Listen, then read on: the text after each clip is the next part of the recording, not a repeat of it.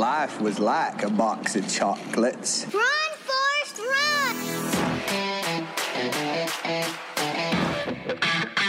Campcast.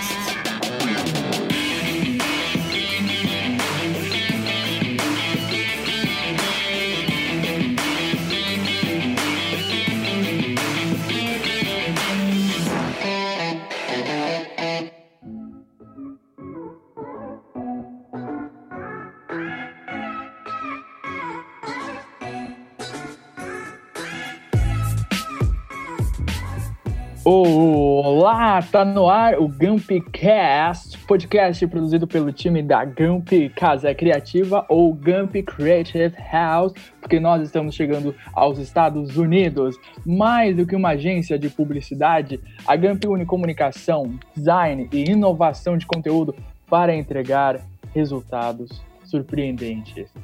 Eu sou Matheus Martins, redator da agência e no cast conta com conta com conta com a coordenadora de atendimento e a nossa beloved, a nossa beloved, Mitch Brogni. Oi, Mitch. Hello, Matt. Hello, people. Tudo bem? Tudo bem, os Mitch Lovers? Os Mitch Lovers pediram por ti. Estavam Então, ansiosos, né? Estavam ansiosos. Seja muito bem-vinda novamente. Muito obrigada. De nada. E também no Gapcast, o CEO da Gamp, Maicon Dias. E aí, Maicon? Fala galerinha, estamos aí de volta. Estamos na área, Maicon Dias, estamos na área. E também no Gumpcast de hoje está o CEO da DMF, o Daniel Rostdreyer. Olá, Dani. Olá, que prazer estar aqui. É, vocês perceberam que hoje o Dani está um pouco mais compenetrado. Hoje ele está com um tom de voz mais baixo, né, Dani? Porque o negócio é sério. É sério. É sério. E, e também no cast de hoje, o diretor de criação, Minor Dakawia. Olá, Minor. Olá, salve, salve. Prazer estar aqui de novo. Vamos conversar bastante se a internet do Matheus deixar. É, é que, bom, vocês sabem, né? Pandemia, cada um na sua casa e hoje a minha internet não está colaborando, mas eu vou tentar daqui e vocês tentam daí. Muito bem. Então, como eu falei, a gente está gravando de casa, né? Mas a nossa técnica de áudio, é claro que é dele, do nosso parceiro, do Betinho do Studio Onyx. Um abraço para ele, Betinho. Pena que não dá para todo mundo falar junto, né? Betinho, Betinho no estúdio.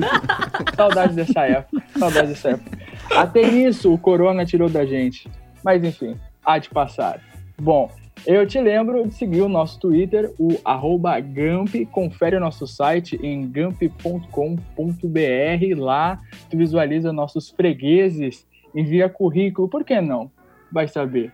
Pode ser o início de uma grande jornada publicitária, hein? E claro, ouça o Gumpcast pelo Spotify, iTunes e agregadores. Agora, atenção. Olha, Brito, sinceramente, esse som significa tantas coisas e uma delas é sucesso.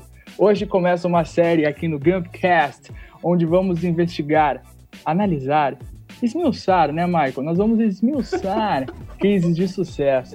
E começamos pela Netflix, a favorita da Mitch, né? A Nietzsche tá passando ruim aqui. Ai, ai, Como Matheus, tu é demais.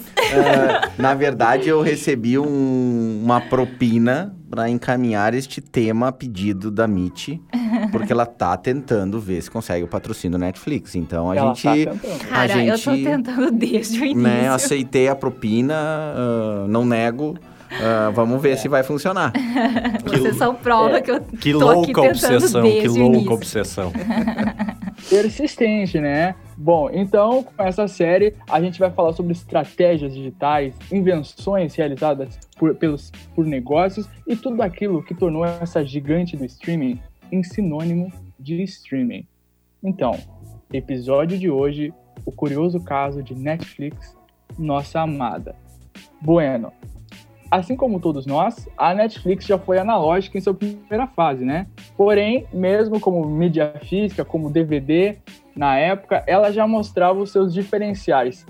Quais eram esses diferenciais, Maicon? Eita, vamos lá então. Cara, eu acho, acho legal trazer essa a ideia de como ela nasceu, né? Acho que muitos negócios nascem ah, da inquietação das pessoas ou delas estarem descontentes com outras coisas, né? E ela nasceu, uh, o fundador dela, Reed Hastings. Nós estávamos aqui, né? Buscando o nome do rapaz, como se falava certinho. Qual pronúncia? É. ele conta até hoje que a ideia dele em criar o Netflix foi quando ele teve que pagar uma multa de 40 dólares por ter devolvido um DVD do filme Apollo 13 em atraso.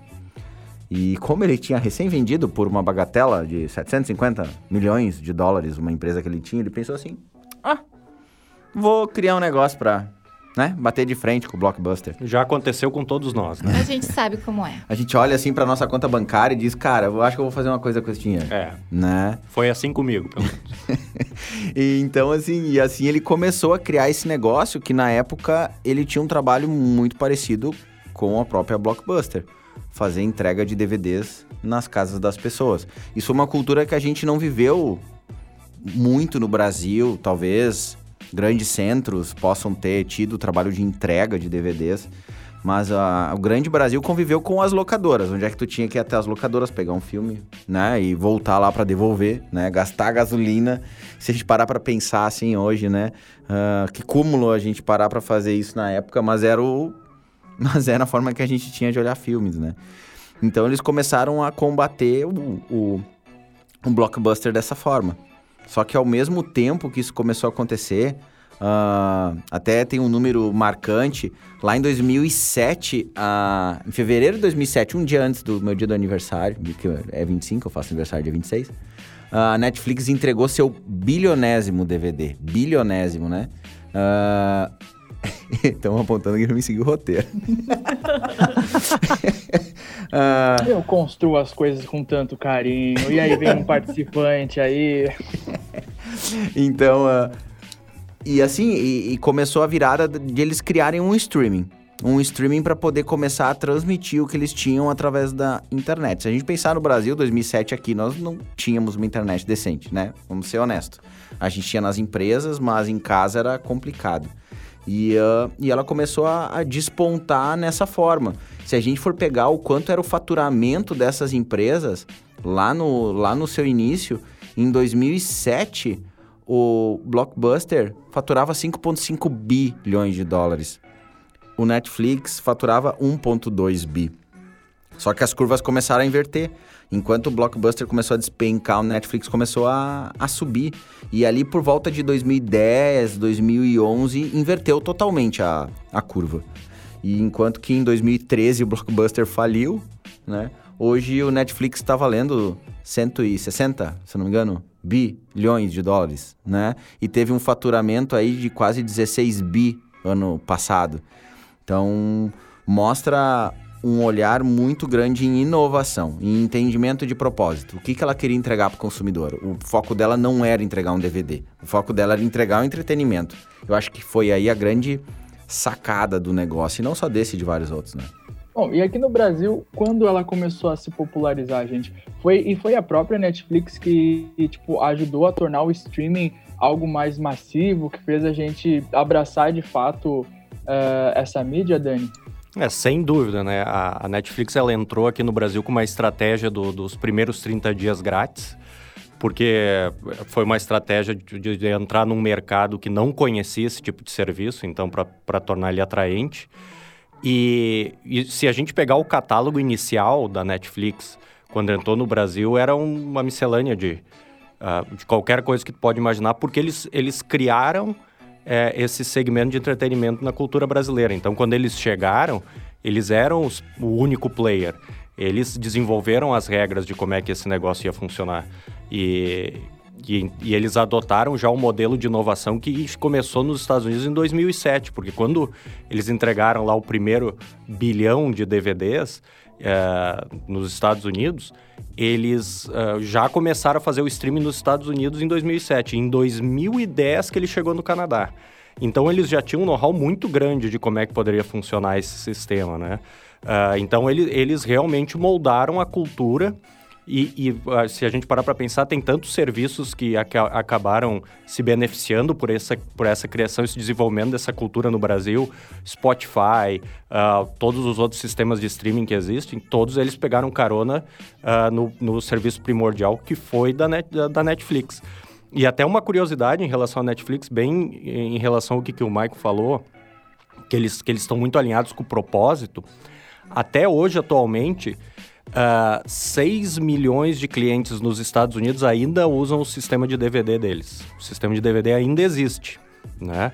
Então, vê que eles, a ideia deles é integrar entretenimento dentro das plataformas que o cliente quer. Então, tudo aquilo que a gente já falou tantas vezes aqui no, no Gumpcast, né? Uh, a era do cliente, uh, entender o que, que o cliente quer. O, Netflix não se posicionou dizendo, não, nós não vamos mais oferecer esse serviço, nós vamos criar novas oportunidades e novos pontos de contato com os nossos clientes. Então, sem sombra de dúvida, eles são uh, os, os, primordiais, os que criaram essa cultura, acredito que não só no Brasil, como em outros centenas de, de mercados, né? E até pegando esse gancho, falando de transformação digital, né?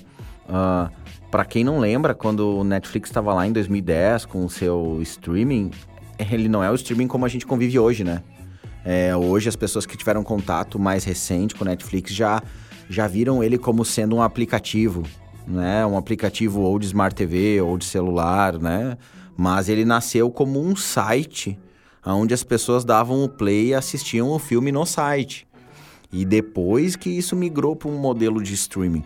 Uh, então é mesmo lá da época do DVD até agora, já ocorreram outras transformações uh, muito mais preocupadas na entrega para o consumidor, com o foco, bot, colocando o cliente no centro da atenção da empresa. E só, uma, só para incluir uma curiosidade que, que o Mike trouxe a questão do Blockbuster, que é uma história que eu acho que é fantástica, que o Netflix foi oferecido para Blockbuster e a Blockbuster não comprou. Eu acho que alguém deve estar arrependido até hoje, mas tudo bem.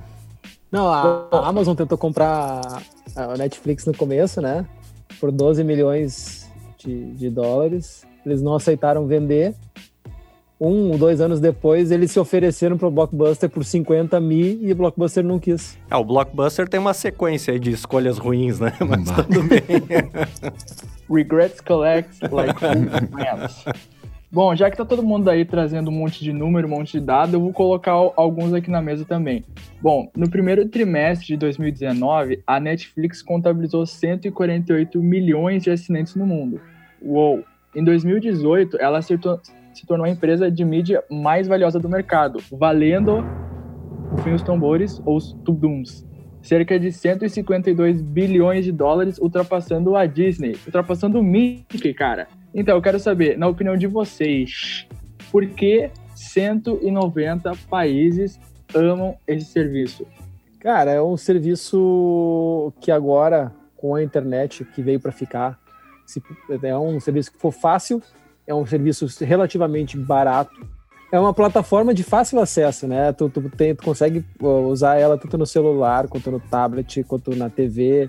É, e ela te oferece uma gama absurda de opções, um catálogo, e, e é, tipo, é, é on demand, é, é, tu que decide quando vai ver alguma coisa, né? Não é que nem tu faz um, uma, uma TV por assinatura que tu tem que estar tá ligado no horário que vai passar o, o, programa que tu quer, a não ser que seja Ame ou Deixa, que passa a noite inteira no Home and Health, né? Mas, uh... Vancouver, Mas né? É Vancouver. Vancouver, é. O legal é Vancouver, é. Mas é, é, E é uma coisa que também veio no momento certo, né?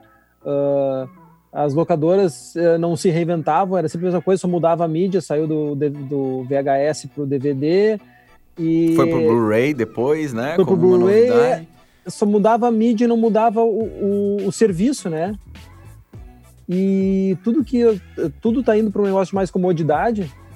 E chegou na hora, assim, ó, entrou perfeito a ideia do, do do Reed Hastings foi, foi genial, né? Claro, no começo, imagina, 2007, obviamente, os Estados Unidos estava com a internet bem melhor do que nós, nós, né? Mas mesmo assim tinha muita limitação, né? Uma coisa que eu acho que é incrível que faz a Netflix ser tão amado por tantas pessoas é a forma humana como ele se comunica. Até esses dias eu li uma frase que dizia assim: ele não cria comunicação ele não cria nada para clientes, ele cria comunicação e produtos com os clientes. Se a gente for olhar a rede social, como ele se comporta, como ele se comunica, ele parece meu amigo, ele parece gente como a gente. É, é uma relação muito humana. Essa relação, ela, ela cria um engajamento muito forte com as pessoas. De novo, cara, a gente se torna tão repetitivo nos programas, quem sabe assim entra, né? Lá no, no, no inconsciente das pessoas. Propósito. Propósito. Cara, eles têm propósito, viu? O inconsciente falou enquanto eu tava aqui.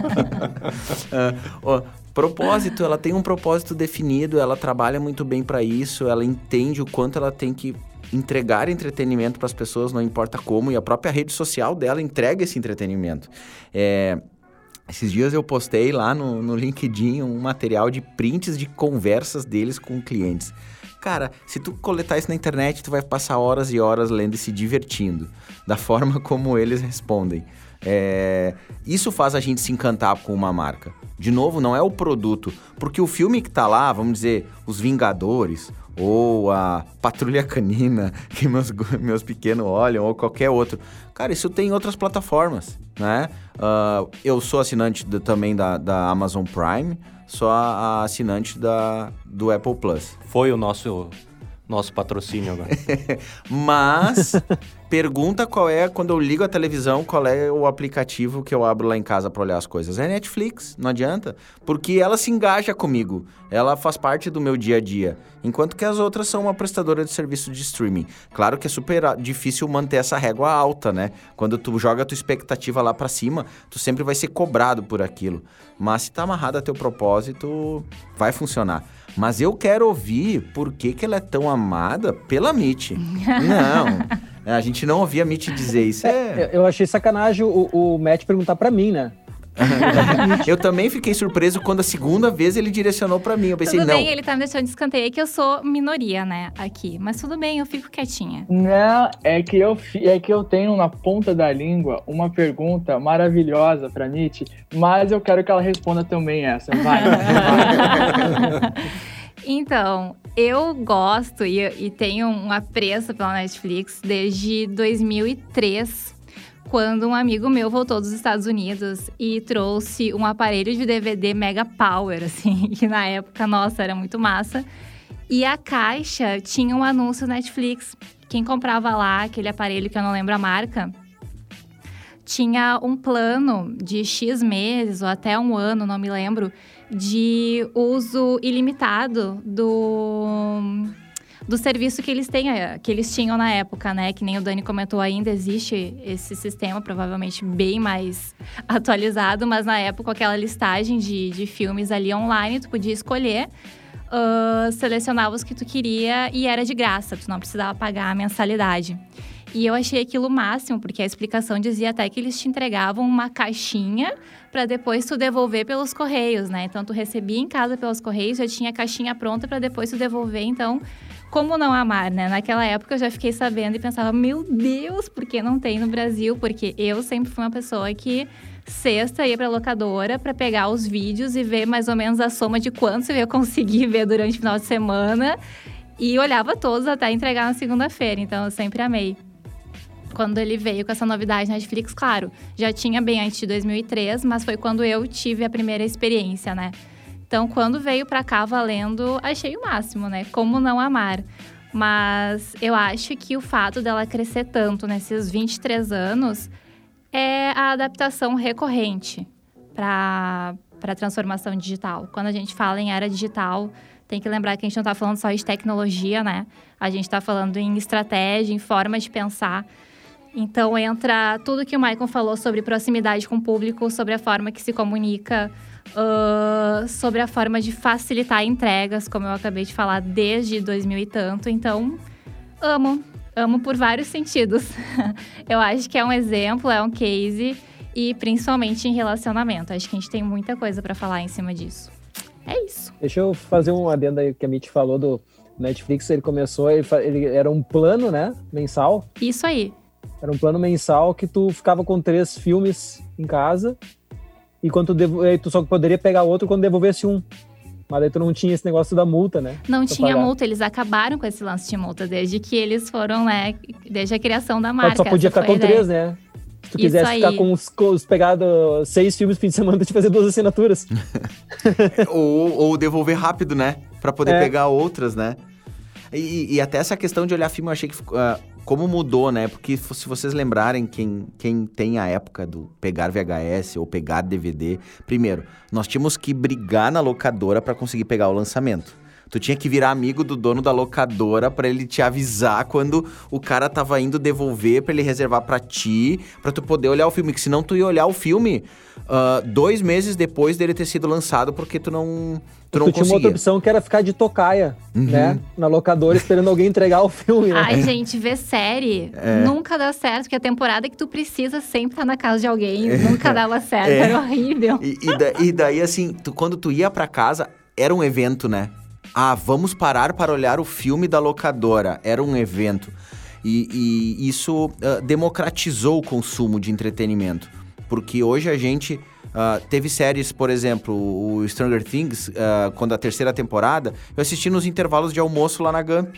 Eu pegava o meu celular, com o meu fone de ouvido, sentava nos puffs lá no gramado, na rua, e, e olhava, o, detonei os episódios em, em uma semana, assim, no intervalo do almoço.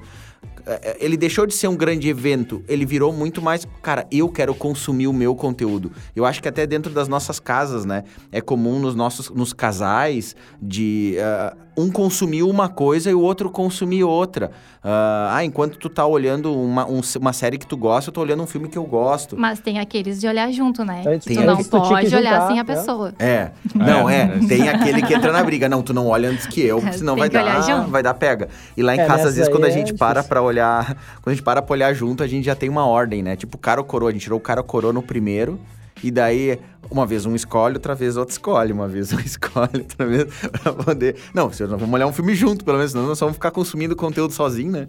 Não, e Netflix é uma loucura, né? Porque, por exemplo, lá na Gump mesmo, enquanto a gente tá trabalhando, a gente tá assistindo Netflix, né? Então...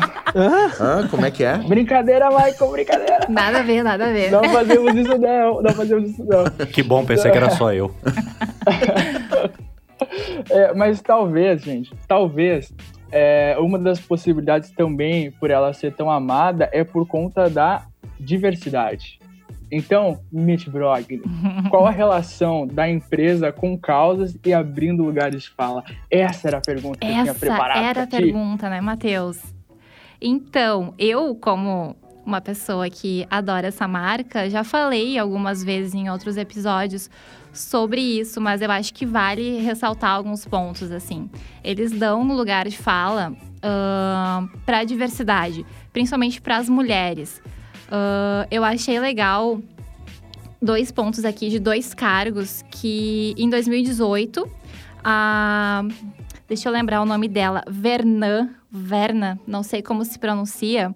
E em 2018 ela entrou num cargo novo na época de um cargo executivo para áreas de inclusão e diversidade. Era um, uma, um cargo recém-criado e ela entrou na época para falar sobre um, estratégias que ajudam a conceber e implementar uh, diversidade cultural, inclusão e igualdade em todas as operações da Netflix no mundo. Então, foi um cargo inovador por uma mulher negra, que vale ressaltar, porque eles dão esse espaço e é muito bacana. E ela entrou nesse cargo logo depois de um diretor que tinha na época Uh, ele estava sete anos já no cargo desses de comunicação e ele fez comentários racistas umas duas vezes no ambiente de trabalho, foi super marcado e logo depois foi demitido, depois de sete anos de empresa, e entrou essa menina, a Verna, no lugar dele com uma nova função e tipo assim, uma mulher negra e numa função totalmente diferente para falar sobre diversidade, né? Eu achei muito bacana. Isso foi há dois anos. Nesse meio tempo já aconteceu muita coisa nesse sentido, mas agora, em julho uh, deste mês mesmo, a Bozoma é o nome dela, uma mulher negra de 43 anos, é a nova diretora de marketing da Netflix. Então, muito legal também, uma mulher mais velha, negra, né, de 43 anos, uh, tomando frente de posições que antes não tinham, né? Então, isso que eu acho legal do Netflix, quando eles falam de diversidade, uh, de, de, pluralidade, né? Que eu acho que é uma marca que, que dá pra gente falar em plural, pluralidade. Eles colocam pessoas que estão a ver uh, com esse lugar de fala, né? Eles não colocam alguém para falar de diversidade que não tem nada a ver com isso, uma loirinha branquinha que, que não se encontra né, naquele ambiente. Então, isso eu acho bacana. Eles dão lugar de fala para pessoas que estão naquela comunidade, sabe? E é isso, Matheus. Tu acha que responde a sua pergunta? Não, eu acho que responde totalmente a minha pergunta, Mitch. Só eu queria um pouquinho mais ainda nesse, nesse tema, rapidinho, porque também no catálogo tem várias produções é, sobre temáticas LGBT, sobre temáticas feministas, sobre temáticas negras, enfim, né? É, eu quero saber de vocês qual a importância, digamos, no mundo dos negócios, né? Esse streaming trabalhar essas questões tão essenciais e abertamente para um público enorme. O que, que vocês acham disso? Olha, eu considero que isso é, uma, é um posicionamento onde é que tu tá colocando o teu cliente no centro, de novo, né? O teu cliente é o foco do teu olhar. Uh, se tu vai gerar conteúdo para ele ou criar entretenimento, porque hoje a Netflix é uma criadora de entretenimento. No início ela só veiculava produtos dos outros e ela passou a criar. Então ela também passou a criar centrado nas pessoas ou passou a incentivar produções que trouxessem toda essa diversidade, pluralidade para dentro da plataforma. Eu acho que isso também é um grande incentivador dela, ao mesmo tempo que infelizmente ela sofre a arremesso de pedras contra ela, muitas vezes quando ela entra com determinados seriados ou determinado, determinados programas uh, de grupos que são contrários ou que são tradicionais, tradicionais, enfim, que não aceitam muitas vezes questões de diversidade ou religião, ou seja o que for, né? Mas ela, mas tu vê que ela tem uma postura absurdamente uh, forte alinhada com, com, o posicionamento dela e dessa centralização do cliente no foco dela. Cara, não interessa o que vocês estão achando. Interessa o que eu acredito que eu tenho que entregar para o mercado. E quando tu faz isso, tu cria paixão. Sabe? É aquela coisa que a gente cansa de ver em roteiro de filme, né? O herói que luta contra tudo e contra todos para defender a mocinha, né? Uh, a mocinha, no caso, são as pessoas e o herói é o Netflix. O Netflix bate de frente contra qualquer opinião frente ao propósito dele para defender o cliente. Matt, eu trouxe aqui também uns dados de uma pesquisa uh, que foi feita pela Netflix junto com a GLAD. É, um, são as siglas aqui, G-L-A-A-D. Uh, sobre as séries LGBT+, que existe na Netflix e de que forma elas estão impactando esse, essa comunidade. E eu achei alguns dados interessantes que têm a ver com esse assunto. Deixa eu ver aqui. Eles revelaram que 80% dos brasileiros que não se identificam como LGBT, mas que, que assistem séries como Elite, Sex Education, ou que se identificaram com personagens de Atypical, por exemplo, eles conseguiram se relacionar melhor com pessoas do convívio deles que são LGBT. Conseguiram, sei lá, ter mais assuntos, se relacionar melhor em geral. Para grande parte do público LGBT que respondeu à pesquisa, as séries, os filmes e documentários refletem a comunidade a comunidade deles muito melhor do que há dois anos atrás. Ou seja, eles estão preocupados em evoluir o conteúdo e deixar o mais, acho que o mais real possível, né? E com pessoas, não, não simplesmente uh, atores. A gente vê que a maioria do, dos personagens, eles são mesmo. É uma pessoa gay que está interpretando um gay, né? Uh, e outro dado que eu achei bem legal é que 85% dos participantes que são da comunidade LGBT disseram que o entretenimento, no caso a Netflix, ajudou a família deles entender eles melhor. Então, isso eu achei bem bacana de trazer. É, tu vê, eles não têm medo de levantar bandeira. Não tem medo. Né? Eles têm, eles, a, a, isso é uma bandeira é, é verdadeira, ela tem sentido para as pessoas, né? Obviamente, ela não vai levantar uma bandeira de pedofilia, de, de, de coisas negativas para as pessoas, né? Seja qual for o âmbito, né? Guerra e por aí vai. Mas uh, quando a bandeira ela é positiva, ela faz sentido, ela, ela engloba essa questão de diversidade, de igualdade, é incrível ela ver, ver a gente vê-la fazer isso, né? Certamente. É, ainda mais oportunizar, né, personagens transexuais, colocar atores transexuais ou pessoas plurais de outras etnias em cargos de poder, realmente é, é muito massa e muito importante. Bom, já que já começamos a falar sobre o conteúdo original, eu tenho, temos aqui uma, uma questão muito interessante, que é sobre o planejamento, Dani Carlos. Quero saber do planejamento da Netflix, porque eles pensam a longo prazo. E a longo prazo, as dívidas acumula acumuladas pelas suas produções originais, certo? Então, conta pra gente como é que é essa estratégia de trabalhar propositalmente com prejuízo para arrecadar muito mais no futuro. É que todo o movimento que o Netflix fez, que nem a gente estava falando no começo, ele, ele criou uma nova maneira de se, de se buscar entretenimento através do streaming, né? Uh, que, que era uma realidade que não existia. Quando, quando alguém tem uma ideia genial, uma ideia incrível, todo mundo quer ir atrás dessa ideia. Então, por muito tempo, o Netflix foi o dono do campinho.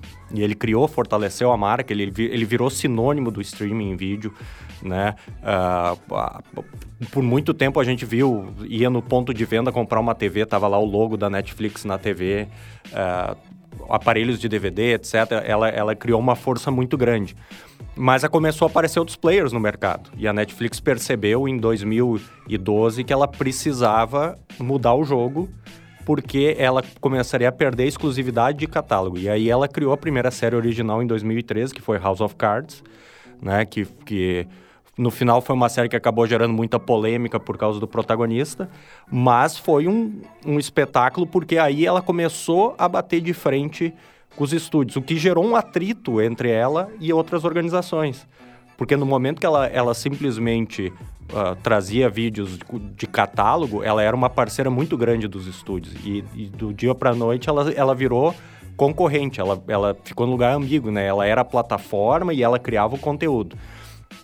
E quando começou a chegar a, a percepção desse mercado que estava chegando muito gigantes como a Amazon, uh, como a Disney, eh, eles sentiram a necessidade estratégica de, de trabalhar com prejuízo para criar conteúdo, porque o plano deles é ter 50% do catálogo ser de conteúdo exclusivo proprietário. Então imagina, se a gente vê a diversidade que existe no Netflix hoje, uh, ou na Netflix, né? Na verdade, o certo é na Netflix, né? Uh, a, a, diversidade que a gente tem do, do catálogo, uh, conseguir gerar 50% daquilo de, de, de, produção própria. Dentro daquela, daquele modelo que o Maicon comentou, eu assisto a hora que eu quero, eles lançam uma temporada, todos os episódios de uma vez só, com raras exceções. Então, imagina o custo de produção de um. Uh, de, de qualquer um desses seriados, uma temporada inteira que as pessoas chegam a consumir em dois dias. Né? É um volume muito grande. E hoje, estrategicamente, a, a, Netflix trabalha com prejuízo porque eles têm um custo operacional de produção muito grande. Mas, pelo histórico que a gente tem da, da, da, marca até hoje, é difícil a gente dizer que é, um, que é um passo errado, né? Porque eles continuam sendo líderes, eles continuam sendo relevantes e eles estão sempre um passo à frente que eles entendem. Então, Hoje eles, hoje eles têm o status de estúdio, eles concorreram ao Oscar, eles estão trazendo grandes diretores, grandes atores. É, então, realmente, trazendo aquela relação da época de ouro do cinema, que tinha quase que uma exclusividade com os atores, né? Que acabou quando surgiu a United Artists lá, uh, que daí eles quebraram essa, essa regra, porque na, antigamente tinha um contrato de exclusividade, os atores tinham uh, com os estúdios. E hoje eles têm com algumas estrelas eles têm quase essa relação de tanta. Então eles, eles fazem projetos casados, os, atores fazem um longa e tem que participar de uma série. É, são negociações que só, só marcas que são líderes conseguem fazer. Eles conseguiram juntar, né, uh, exatamente atores de TV e cinema, que antes eram quase dos uh, o cara saía do TV, da TV, fazia o seriado, ia pro cinema e lá ficava, né? E aí e, e conseguiram agora juntar esses dois, uh, esses, essas duas categorias de atores também. É uma coisa que eles conseguiram juntar. Antes tu tinha o, a, a, os estúdios de cinema e, os cana e as produtoras de TV, né? E a Netflix meio que virou um híbrido disso, né? Fazer TV não é mais uma coisa, uma coisa, tipo, caindo a carreira, né? A gente vê, tipo, Jessica Lange, Mary Streep, sei lá, tantas outras indo, né, para o streaming. Fala, Michael. E falando sobre gerar, eles gerarem seu conteúdo proprietário, né, suas produções, obviamente que ele analisa nossos dados, né? Ele analisa os dados de todo mundo que está na plataforma.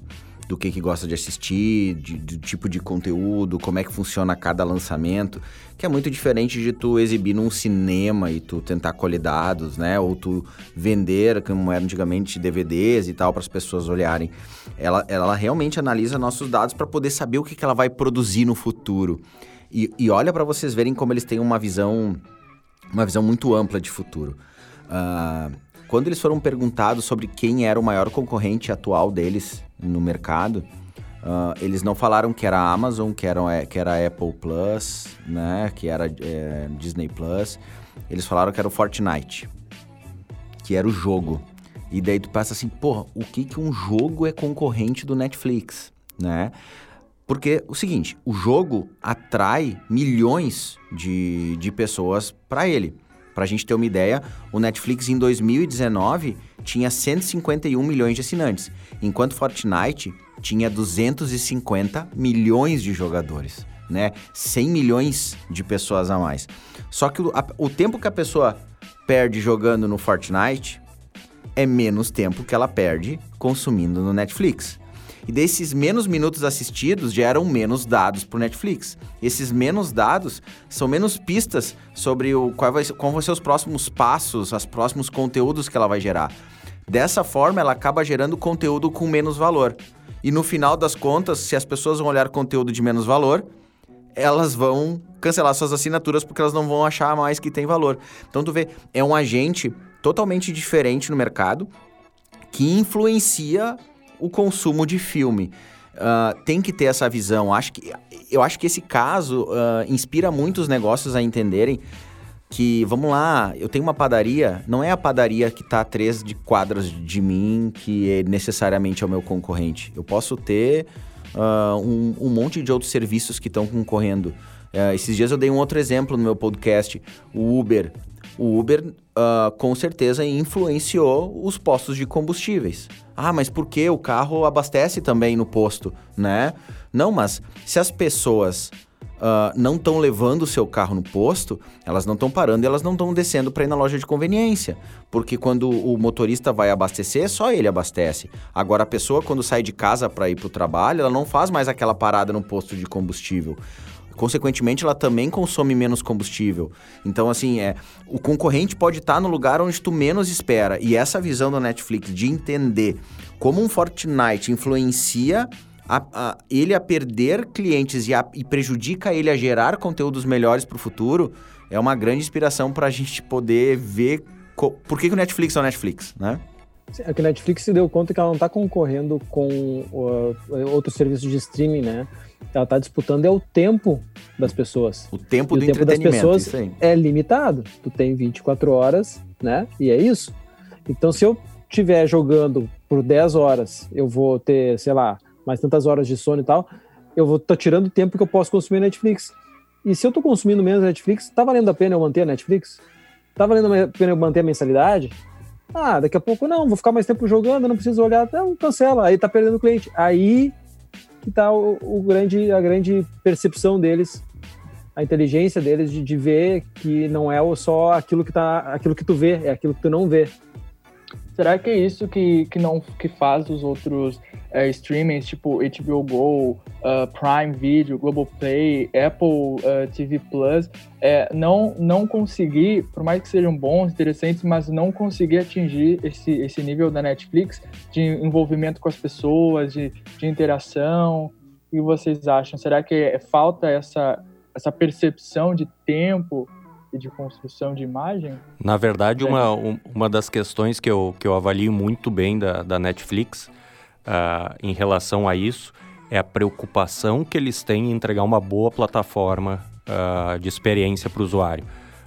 Seja pela inteligência artificial que, que sugere títulos, seja pela questão de navegação nos aplicativos em multiplataformas. Uh, eu, assim como o Michael, tenho a experiência de outros serviços, Uh, vou acabar com a nossa chance de ter um patrocínio da Amazon Prime, mas a Amazon Prime é terrível. É horrível, é, né? É horrível. E é a horrível, Net... a interface não é interativa, é horrível. É, e a Netflix, ela mas consegue... Mas tem arquivo X. É.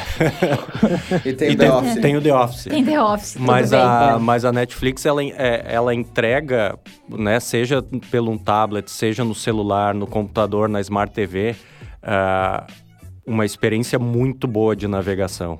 É, tanto para trocar, para dublado, para legendas, para é tudo muito fácil. E aí a gente entra num, num, dos episódios que a gente falou sobre o design, né? E, e, que o design ele nunca é culpa do usuário, né? O usuário não localizar algo é, é culpa do designer. E, e, isso é um dos pontos, o quanto eles investem em tecnologia, em, em capacidade de entrega do, uh, dos títulos, aí uh, essa evolução técnica, eles começaram com, com vídeos em qualidade DVD, depois foi, foi uh, Full HD, hoje eles oferecem 4K. Então isso é um dos pontos, além do fato deles ter sido o, o primeiro, né? Eu acho que que claro, tudo isso ajuda, mas uh, quando, quando tem uma marca que vira sinônimo de algo, isso tem muita força. Eu, eu posso pegar por experiência própria. Uh, eu tenho. Um, o Bernardo, meu filho, tem seis anos. Quando ele, ele pede para olhar o Netflix, e daí quando ele quer olhar alguma coisa no Amazon, ele diz o outro Netflix.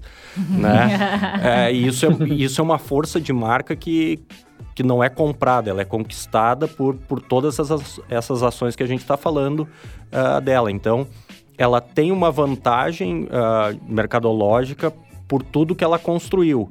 Só que o, o que, eu, que eu vejo que, é o, que a grande qualidade deles é que eles não sentam em cima dessa vantagem. Eles estão sempre buscando inovar, uh, seja pelos canais de atendimento, seja pela questão da diversidade, pelo conteúdo qualificado, conteúdo próprio.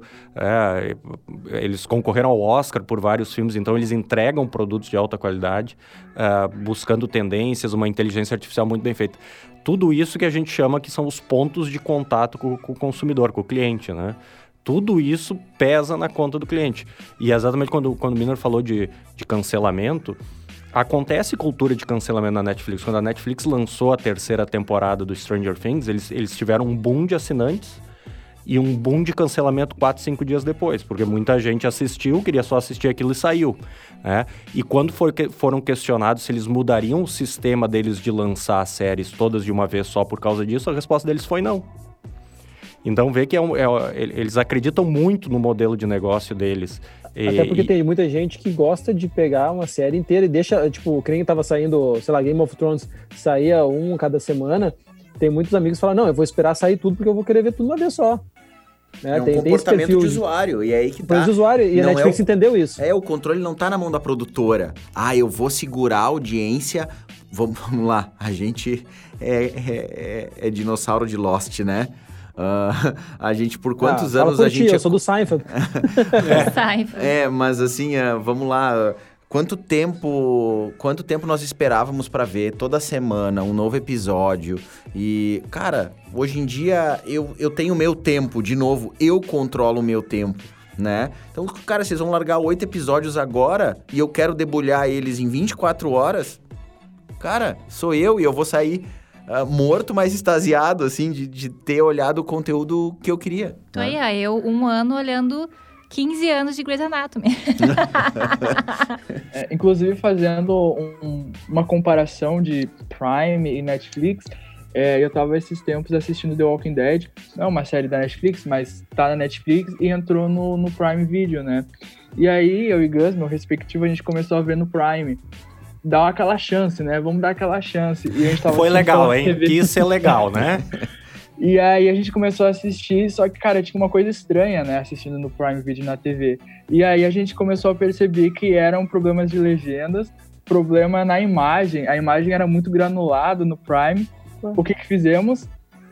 Voltaram pra Netflix. A gente voltou pra Netflix pra ver a mesma temporada, os mesmos episódios só que numa outra plataforma. Ainda bem que a Netflix mais... aceitou vocês Voltou de volta. pedindo perdão, é, perdão, perdão pelo vacilo. É, porque o Prime, o Prime não é, o, o, é uma empresa da Amazon, é o core, né? O core da Netflix está ali, né? E até, até eu estava conversando antes, o, a Prime corre atrás também da Netflix, muita coisa. O, essa semana pediu para atualizar o meu aplicativo da TV e aí apareceu a opção que não existia antes, né? Porque eu tenho uma criança também em casa, a menina tem seis anos. Uh, que o Netflix eu tenho o perfil dela, eu tenho meu perfil, perfil dela, acesso as agora coisas tem também e na Amazon, né? Amazon atualizou, a Prime botou. Uh, Finalmente. Eu vi essa semana. Né? Mas eles estão correndo atrás da roda. Ainda estão, tipo, vão ter que correr muito para chegar na Netflix. Poder eles têm para chegar, mas quando e se vai dar tempo de chegar a alcançar a Netflix. É, não, e até a Amazon vem com uma. Quando chegou no mercado brasileiro, eles chegaram com, com uma estratégia muito agressiva, né? De, de valor, né? Se eu não me engano. Frete grátis no site, É, o é, produto é, é, o, Prime. o Prime, é, a anuidade, se eu não me engano, era 87 reais por ano com frete grátis na Amazon. eu não a- nego, eu assinei por causa do frete grátis Eu na também. Amazon. Eu não Vá assinei. livro, eu vale assinei muito. contando com isso, mas eu não usei o frete grátis ainda. Eu não comprei Sério? nada. Sou- E eu tenho a Amazon lá em casa pra quando, assim, quando a minha a quantidade de contas do Netflix tá estourada, liga na Amazon lá pras crianças olhar os desenhos que tem lá. É, Não, e a a Amazon também Tem tem, o Amazon Music cara. junto, no mesmo assinatura. É, né? eu ia dizer, tem o Amazon não Music, tem, Spotify. o. Tem o, o, o de publicações, onde é que tu consegue ver É, revistas mas e livros. Meu, meu coração é do Spotify, daí também É, não, não rola. Coita- coitado da Amazon, né? Não, O Spotify é outro programa, né? É, é outro vai programa. ter, vai ter. Calma. Semana que vem. no próximo episódio. Mas a gente está indo para o final, já estamos indo para o final, e eh, eu queria saber, Michael, sobre miopia do marketing. Algo importante que a Netflix prega muito. O que, que é isso? Explica para o ouvinte. Ah, ah, vamos, vamos englobar essa miopia até mais ampla. Mais ampla, uma miopia ampla, é boa, né? Eu sei Ah, como é que é 4 É graus. Ah, é- é, vamos vamos para miopia de negócio, né? Ah, de novo, empresas que focam no produto estão erradas. Ah, se a gente for falar do, do, do antigo paradigma da- do, do modelo Netflix, né? Ah, no início ela era uma empresa de entrega de DVD. Somos uma empresa de entrega de DVD. De talvez vocês vão estar pensando que hoje ela é uma empresa de streaming de filmes e séries, né? Esse é o- essa é a velha miopia. Ah, na verdade, hoje ela pode se dizer que ela é uma empresa de entretenimento. E aí que tá o grande negócio. De novo, o que, que as pessoas querem? As pessoas querem streaming? Não, elas têm o streaming hoje. O que elas querem é entretenimento. Então, cara, da forma que eu precisar entregar entretenimento para as pessoas, eu vou fazer. Vamos pegar o Uber. Pegar um outro negócio para a gente poder exemplificar. O Uber não é apenas um serviço de compartilhamento de carro, aonde eu quero ser o motorista do Uber, eu compartilho meu carro e meu tempo com outra pessoa para levá-la para um lugar. Ela é uma empresa de mobilidade. Por isso que ela está investindo em tantos outros negócios aí para o futuro, inclusive transporte aéreo. Ela é uma empresa de mobilidade.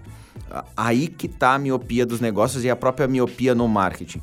Se tu entender o teu propósito frente do consumidor e esse propósito estiver alinhado com a necessidade dos clientes, ponto. Tá resolvido. Cara, tu, tu, tu vai entender que tu vai precisar mudar o teu negócio quantas vezes ele for preciso, da forma que ele for preciso, focado na necessidade. E daí tu para de proteger modelos de negócios velhos, modelo, modelos atrasados, ah, que, ah não, mas vamos continuar entregando DVD.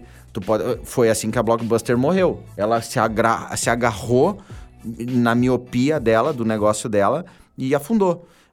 A gente tem que se adaptar e a gente, infelizmente, essa adaptação custa. Fazer uma transformação digital como o Netflix fez custa. O aplicativo que eles têm hoje não nasceu ontem. Por isso que eles já estão há tanto tempo e eles têm, que nem o Daniel estava falando, a melhor usabilidade de serviço que tem no mercado. Ela investe, ela investe e ela faz essa máquina girar. Acho que essa miopia que tu falou do marketing e essa miopia de negócio, a gente pode refletir para qualquer um dos nossos negócios. A gente vai continuar fazendo da forma que a gente faz hoje. A forma não interessa, interessa o que a gente entrega para o cliente. O, que o cliente tem de necessidade da gente. E aí tá a grande sacada do negócio. Massa. Muito massa. E para finalizar o nosso bate-papo, 3, 2, 1. Ah. Eu quero saber de vocês como, como, como vocês enxergam a imagem da dona Netflix como pessoa nas redes sociais. Porque eu sei que a Mitch tem uma definição muito interessante, hein, Mitch? Como é que é isso? A dona Netflix. eu... Para, Matheus. É que a gente tava conversando antes sobre isso e eu disse que eu, eu imagino, tipo, o Paulo Gustavo, assim, uma pessoa bem frenética, bem louca. Ele falou dona, dona Netflix, eu lembrei da Dona Hermínia, né? Que é um personagem dele. Fantástico. E a Dona Hermínia jovem, lá nos anos 80, bem louca, bem frenética, bem. Bem Netflix, eu acho que é a cara. Bem Paulo Gustavo, Matheus. Alguém mais enxerga um personagem da dona Netflix? Achar melhor que esse tá difícil, né? Isso é. Por isso, vamos para as dicas, então. Vamos para as dicas. Mitch finalizou o bate-papo muito bem. Inclusive, vou passar a palavra para ela, Mitch. O que, que tu vai indicar pra gente? Então, vamos indicar séries, produções Netflix, né, gente? Eu vou indicar aqui a série Explain, que é tá na segunda temporada, uma série bem coringa para diversos públicos assim. É uma série documental bem curtinha, tem uns 20 minutos no máximo, cada episódio não cansa. E assim, é muito plural, tem sobre diversos assuntos, eu até trouxe uns aqui que fala sobre questão racial pelo viés salarial, fala tem outro de monogamia, cricket, e-sports, K-pop, mercado de ações, falência das dietas, vida extraterrestre, criptomoedas, maconha, tem de tudo. E é muito legal porque justamente isso, ela é diversificada. Maconha. E tem uma, um episódio que é especial pro Dani, que é só sobre o uso de ponto de exclamação. Perfeito. É Odeio. muito bacana, fala só sobre. Tamo o uso junto, nessa era Dani. digital, como a galera tá usando e abusando desse ponto de E o exclamação. pessoal da agência ainda insiste em enviar texto pra mim com ponto adoro de botar uns exclamação. dois ou três só pra incomodar. Ah, mas enfim, é uma série bem legal, bem diversificada, vale a pena, gente. É bem bacana. Quem será que faz isso? Eu não sei. Não sei não. Sinceramente. Quanta Quan- bobagem, quantos e-mails vocês já receberam dizendo o texto tá legal, só tira esse Só ponto tira de esse ponto, por favor.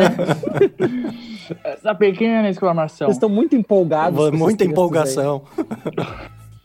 Felicidade em trabalhar numa agência assim, eu diria. Vai, Maicon Dias. A minha dica vai ser o documentário Rio. Cara, ele é um documentário in- incrível que fala do poder que a mente tem sobre o nosso corpo. Ah, e um poder que não é só de relaxamento, que ele é um poder de cura e controle do corpo.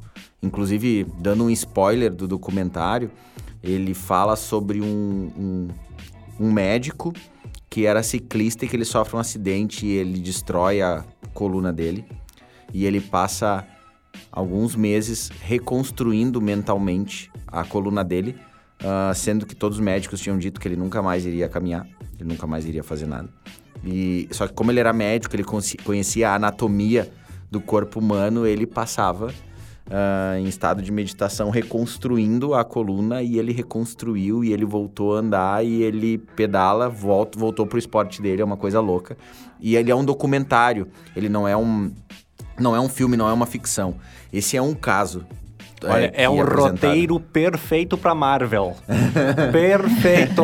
É, então É assim, Rio de cura, é isso? Rio de Cura, H-E-A-L, né? Ah, olha, vale a pena porque mostra inúmeros casos e mostra perfis de pessoas totalmente diferentes. Desde gente que não acreditava, pessoas que ah, praticavam yoga ou tinham outras, ah, outras formas de levar a vida. Ah, mas assim, vale a pena. É um documentário que com certeza eu indico. Massa. Dani Carlos, vai. Olha, a minha é uma série de true crime, mistérios sem solução, que chegou nos últimos dias na Netflix.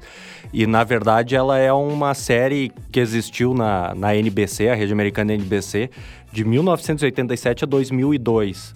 Né? É, se eu não me engano, era semanal.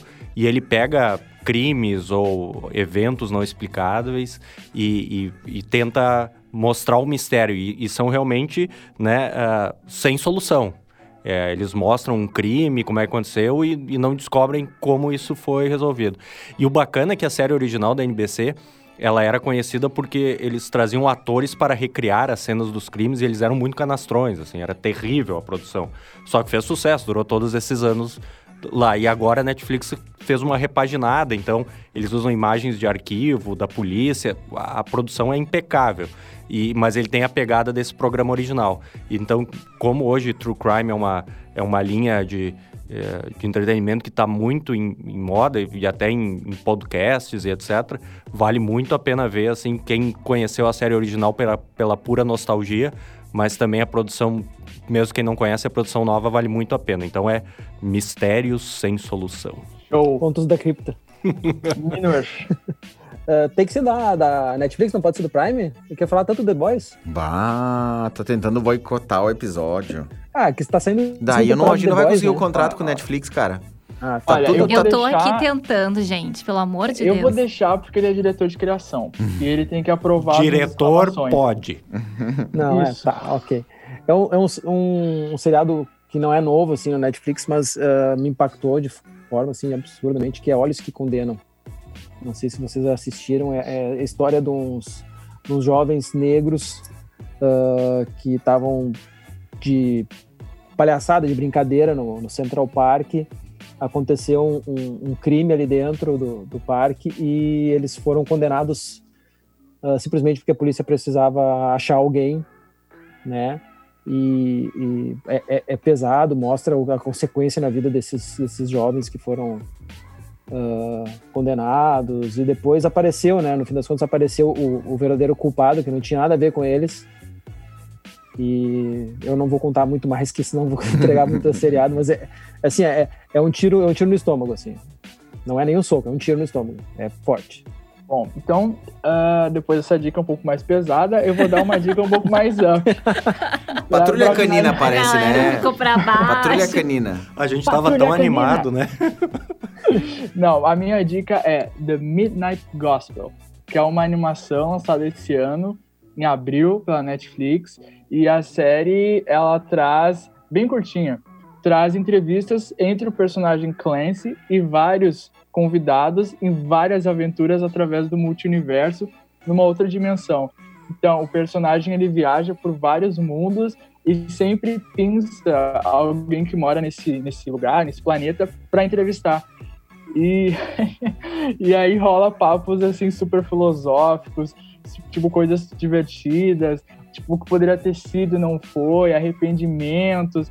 É super engraçado os rumos que os diálogos tomam. E assim, para quem gosta de roteiro, de diálogo rico, é isso. É uma conversa mesmo e a estética da, da, da animação é super psicodélica, super cósmica. Então tem um barato aí Bem tua cara, né, Matheus? tem um barato aí muito massa assistindo essa série.